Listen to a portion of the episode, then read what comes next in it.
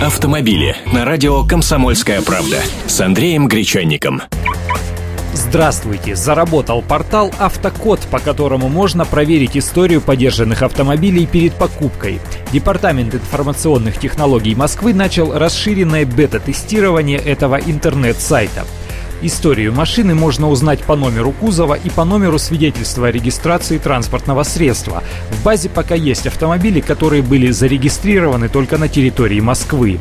Но для начала на самом сайте «Автокод» нужно зарегистрироваться. Справа сверху выбирайте пункт регистрация, дальше вводите свои данные, поля со звездочкой обязательны для заполнения. Словом, все как обычно. По электронной почте придет код для подтверждения. Вот после этого вы сможете пользоваться порталом.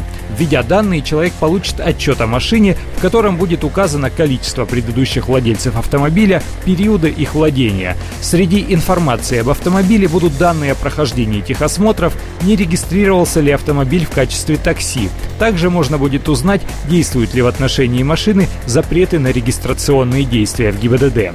Услуга является бесплатной, но портал пока проходит тестирование, то есть риск получения некорректных данных все же существует. И еще раз напомню, пока это действует только для автомобилей, зарегистрированных в столице. Строго говоря, эта информация явно недостаточна и сводится лишь к проверке юридической чистоты автомобиля, а американские системы Carfax и Авточек расскажут и о приблизительном пробеге, и о ремонтах, и об авариях, и о состоянии подушек безопасности, то есть являются источниками весьма достоверных и полных данных о каждом автомобиле.